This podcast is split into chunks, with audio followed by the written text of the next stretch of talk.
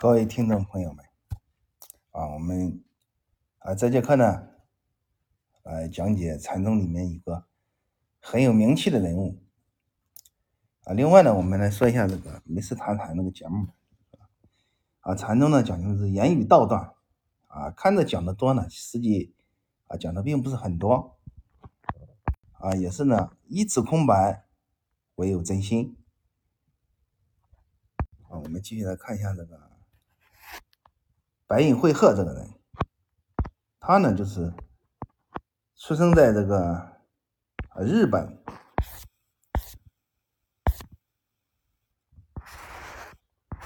据说呢他还是这个艺术家啊，还是这个作家，是这个江户时代时期啊中期的一个禅僧啊，也是日本灵济宗的。中性祖师，在这个日本的啊，一六九九年的时候，白隐会鹤在松阴寺出家，随后呢就是游历诸国，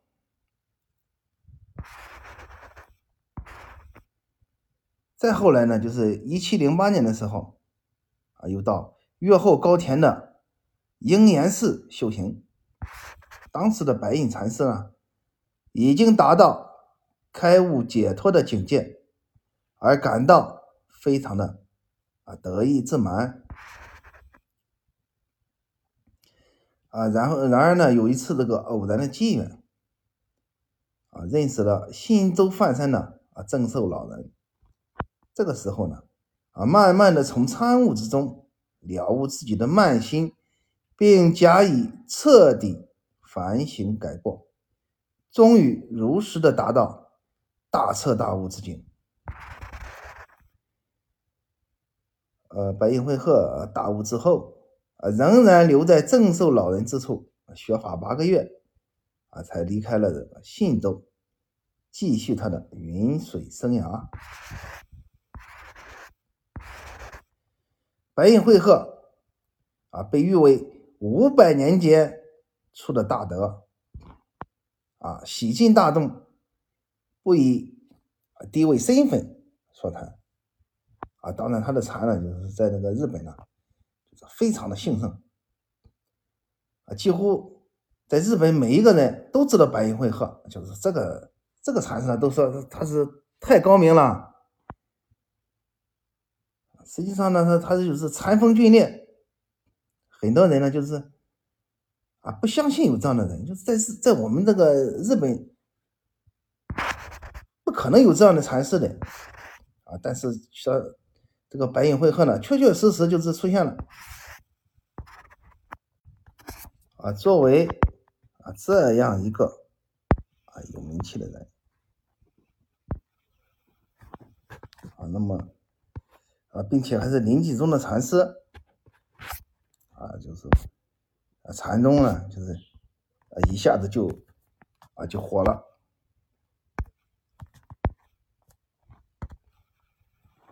啊。据说呢，有一个故事啊，在这个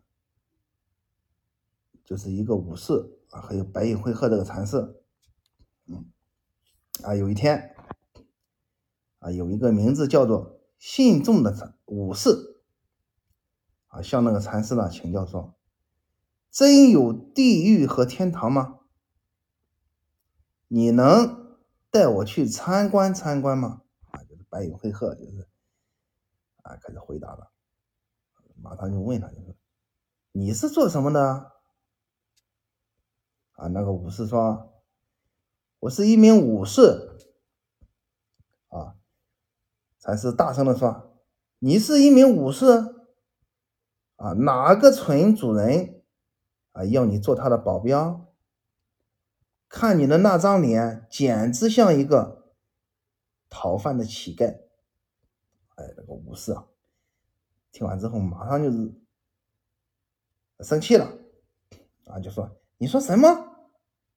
啊，伸手就要把这个腰里的宝剑那个抽出来。就我这个武士从来没有受到这样的讥讽。然后白隐慧鹤。又这个火上浇油的说：“哦，你也有一把宝剑吗？你的宝剑太钝了，砍不下我的脑袋。”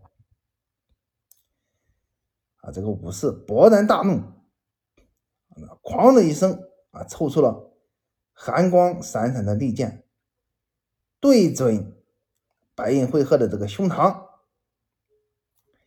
就在这个时候呢，就是啊，白银会鹤啊，突然安然自若的，就是注视注视着这个武士，说道：“地狱之门由此打开。”啊，等了一会儿呢，就是过了一会儿，这个这个武士啊醒悟过来了。哦，原来就是说把这个啊胸膛打开，让他用剑去插他，就是说这就是打开地狱之门。啊这个武士呢，就是，急忙收起宝剑，并且呢，就是说自己太冒失了，竟然对着禅师要杀了他。也就是说，本身就是说要杀了人的话，根本就不配问这样的问题啊！拿刀去杀他，而且还要问别人这个地狱在哪里，天堂在哪里？就是你把那个宝剑呢插进去呢，就是地狱之门打开了。如果说你插不进去呢，就是说是天堂之门就打开。这样一个人就是白银会鹤这个禅师啊，一举成名，在日本那个林济宗啊，据说呢啊，这个白银会鹤十五岁啊入佛门，十九岁那年啊，因为一个修行的。啊，百思不得其解的这个问题，深感苦恼。啊，这个他遇到是什么样的一个问题呢？啊，这个疑问就是，啊，就是唐代有个高僧叫岩头和尚，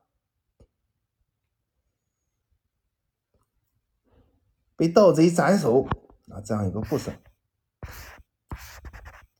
岩头和尚活着的时候，经常对弟子们说。当我死的时候，只有一声哀鸣。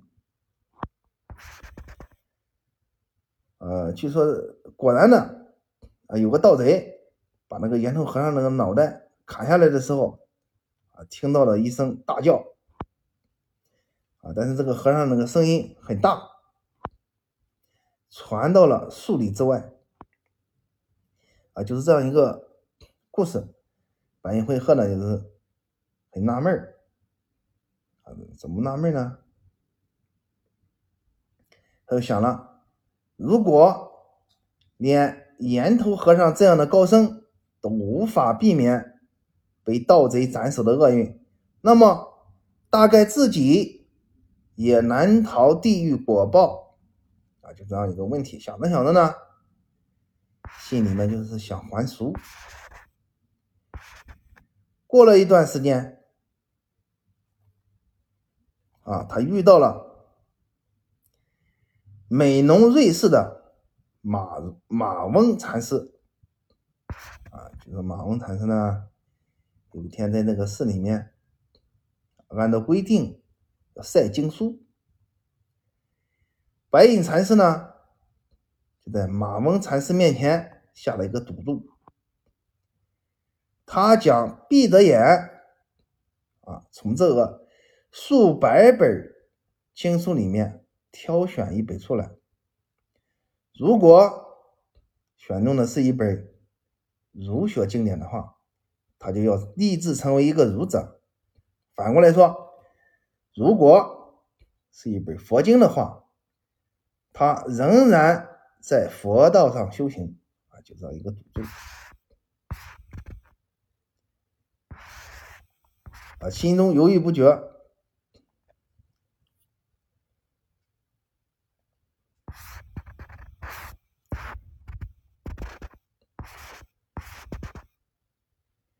啊，还有一个问题就是从小处而方啊，例如，啊，今天中午啊，该吃烩饭好呢，还是吃拉面好呢？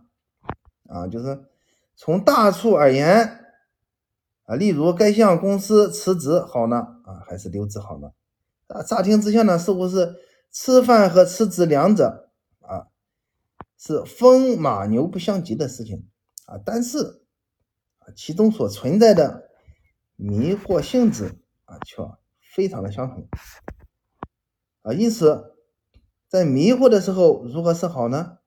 啊，这是啊，就是。认为，与其进退两难、犹豫不决，还不如以这个啊抛掷钱币或骰子的方法来作为取舍的标准啊。这个取舍方法呢，就是迷惑的时候干什么呢？怎么办呢？掷骰子啊，扔钱币。可是问题又产生了啊，就是说啊，有人问了，就是问禅师的话，就是说你这个问题这样对不对？我们再再搞一次吧，再试一次。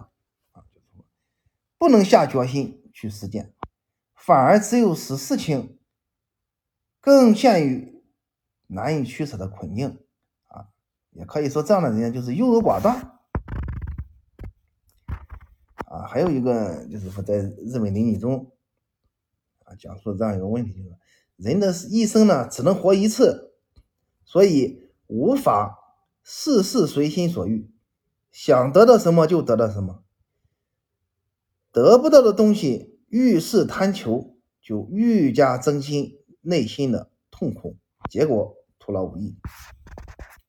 所以说呢，就是说，啊，掷骰子的时候，就是白银会客就发明了，就是说这个问题了。奉劝奉劝各位，最好在下赌注之前，就必须先死了一条心，这样掷出骰子之后，面对问题的这个取舍。抉择就是断除犹豫不决的这种心态啊，也就是所谓的在日本呢，就是叫悉心断念啊。还有这个了解真理的这个含义啊，了解真理的这个含义，也是说明了，就是说人死不能复生的真理，使他们明白，而断念就是这样一个例子。啊，所以说呢，当一个人心中的贪嗔痴等念头消失，也就等于已经开悟。啊，就是说白隐禅师是就是下赌注这样一个问题，就是含有无限的禅味于其中。啊，我前面有个故事，就是说白隐会客下赌注，他的结果如何呢？就是白隐禅师结果选中了一名啊佛经。啊，名为《禅观策进》，很明显的就是一本禅书啊。那面面对这种情况呢，白银会客就是说，按照自己的那个锻炼取需求的这样一个例子，就是说啊，一生一世的，就是说啊，进行那个佛道的研究。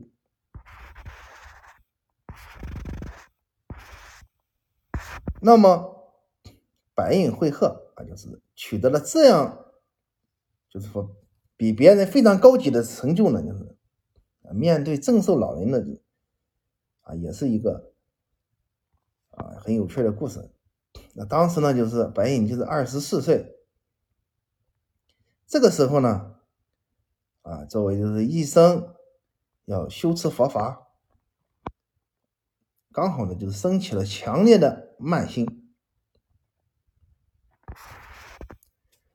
这样呢。就在这个鹰岩寺里面废寝忘食的精进坐禅啊，某天晚上啊入定的时候，听到远处的钟声而豁然开悟，他当下不假思索的啊大叫：“岩头和尚依然健在。”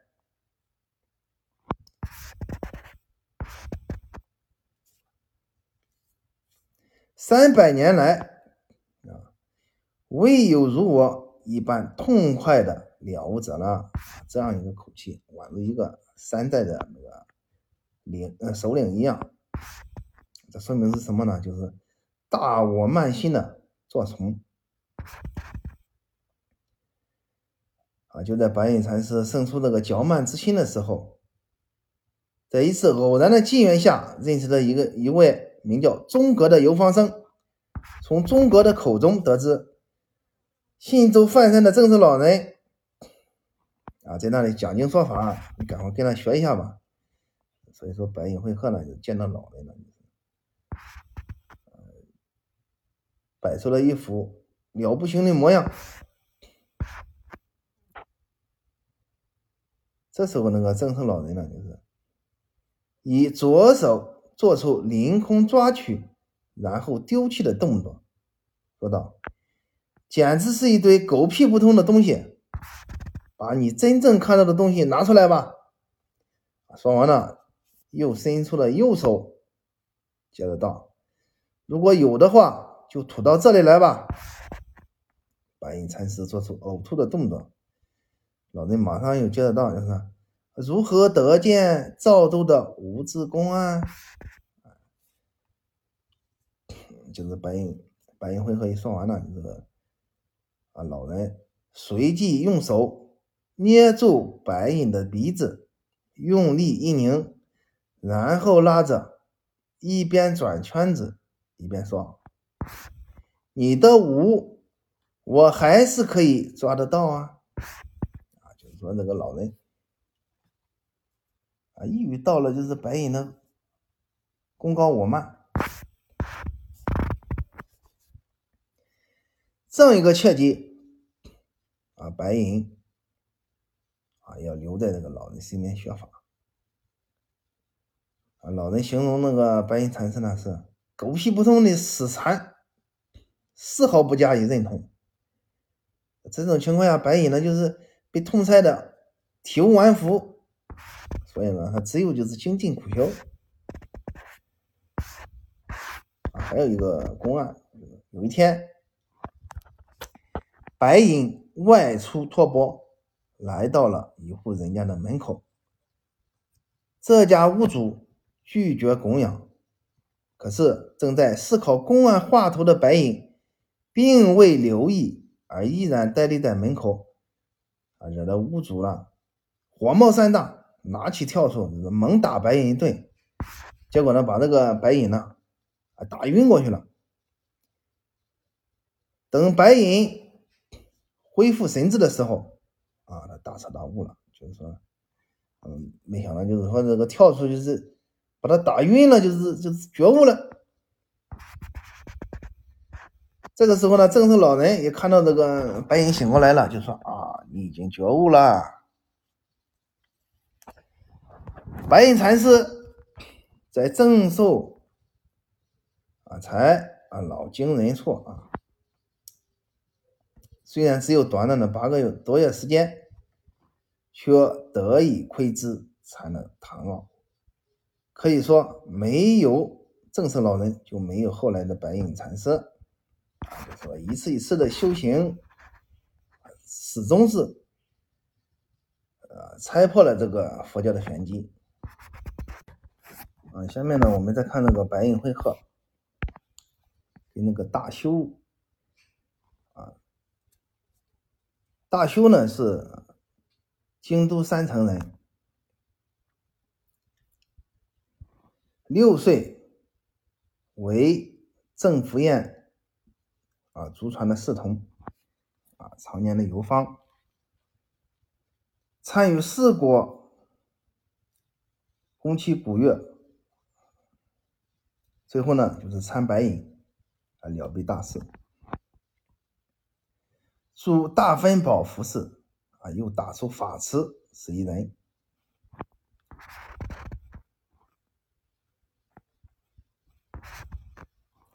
啊，曾经有一个公案呢，就是南拳斩猫。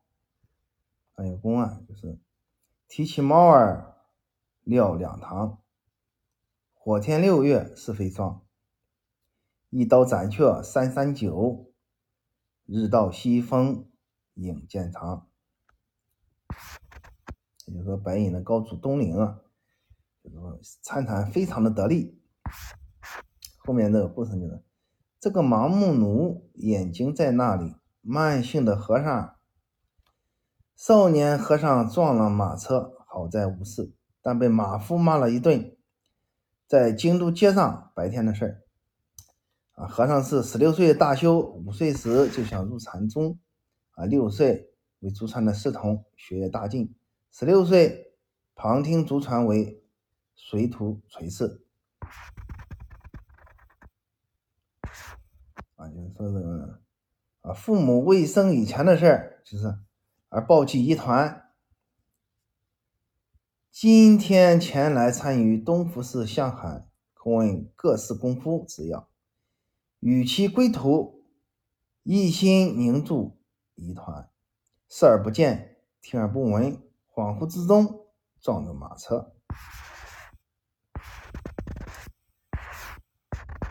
十八岁求助东府，谁是向海？某思想，某是想倒茶药渣啊，站在室内的。通天桥上，因不忘记一切，一时茫然不见一切，啊，经常行街时，眼看鼻端，不注意其他，成啊成为梦中似的。二十三岁的时候，啊，他那个，呃。于日向大光寺古月，由神而成节。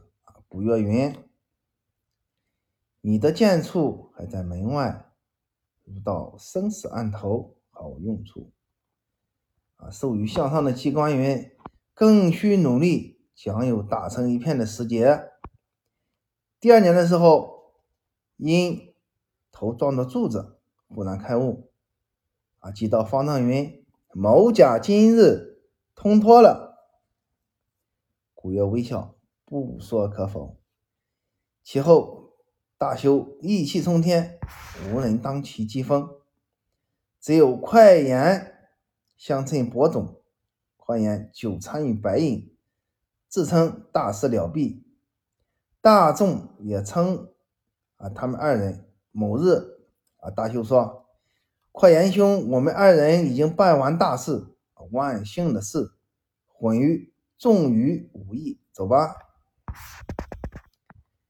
啊，就是啊，快言说了啊，是的，大修兄啊，大修兄啊，天下已无人胜过我们二人，我们可到合歌山啊，雄野结宴，商洽玄微，安静的徜徉生态。就这个大修说：“好的，快快快实行吧。”两个人向古月告辞，古月微笑，不说一句。两人到京都啊，住养元寺，看到壁上题为“清净行德，不入涅盘”。啊，还有一句云：“坚以真拽，轻易心验并修。”杨柳枝，残复斜兰夺菜色，春童偷笋过树篱。啊，就是这个时候，两个人都不懂了，问那个和尚，才知道是这个是白云慧鹤所写。就说：“快言兄，怎么了？我们自称了毕大事，尚不知此颂之意。白银。”可能有违白银的，我们到靖港去见白银怎么样？是的，先到郡河，后到熊野，即到松阴寺求见白银。手游大修入室，即刻退出。那就是说，怎么样？入室延期了吗？还是看不起白银？啊，大修说：“啊，不相见了。”无需去，我们不及老汉啊罢了。啊，这个这个时候呢，就是快言又入室参见。啊，白银捡其所见，或扬或抑，快言用尽全力拼命讨论，随而语穷言尽，茫然而退出。就是两个人就是惭愧了，改变态度而求挂息。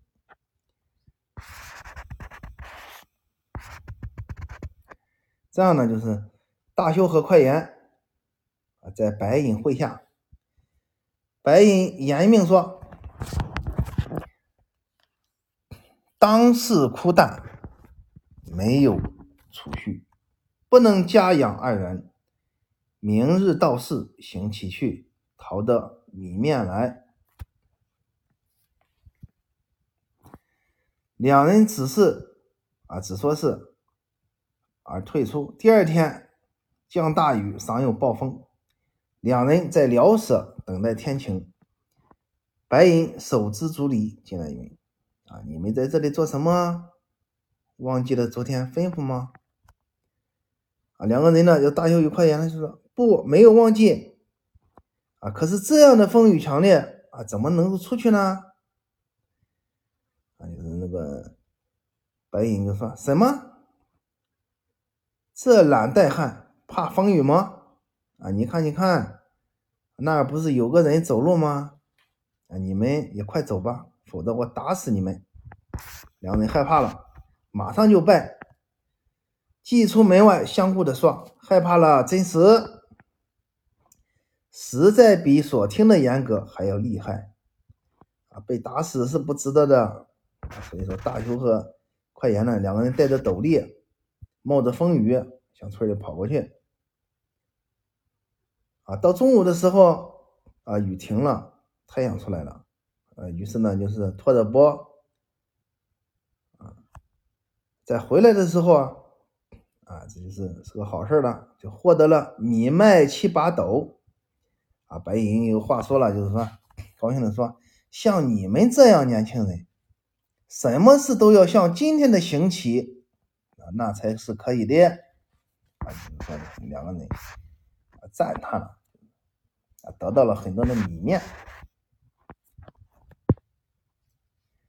啊，在这个古月的门下呢，还有一个人叫白云。白云与白隐呢，就是道交亲密，互相往来。啊，大修与快言在这个加松阴寺啊，以后不久，古月门下的这个人呢，就是白云禅师啊，来那个。访白银，对坐谈论。这时候呢，把两个人叫出来了，就是一个是大修，一个是快言啊，开始讲了。你们新到的，未能辨别佛法的高低浅深，今夜在这里听我与白云的商量。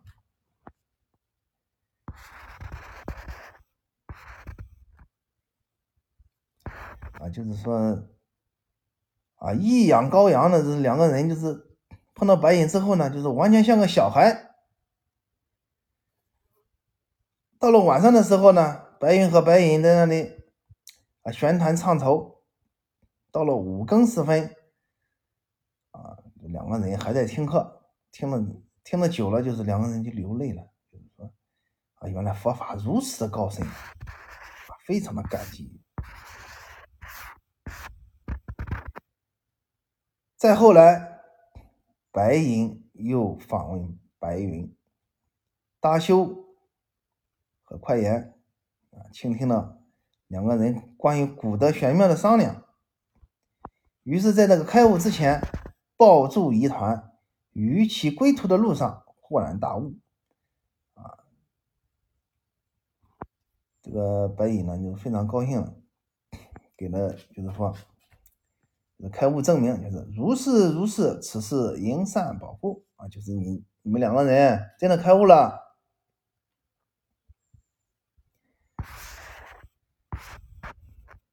啊！还有一个人就是南华之主，叫池野大牙，也曾经参呃参过白银啊。都是讲到这里呢，就是说白银会和在日本的这个名气呢，就绝对不是空穴来风啊！就是很多人都参过他。非常的厉害，就是在那个日本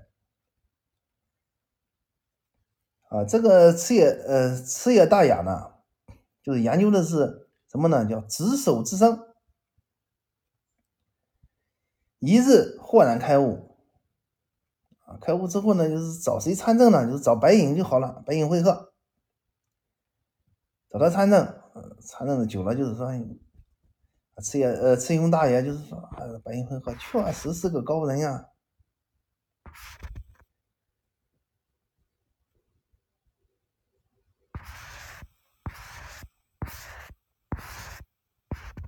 总之呢，就是说这个白银会鹤的这个故事呢是啊家喻户晓，在日本就是就说是鼎鼎大名啊，无人不知，无人不晓。白云会鹤呢，就是在日本呢，就是说是是罕见的，在日本的禅宗也是罕见的，在日本的这个临济宗也是罕见的。好，谢谢大家。这节课就讲到这里。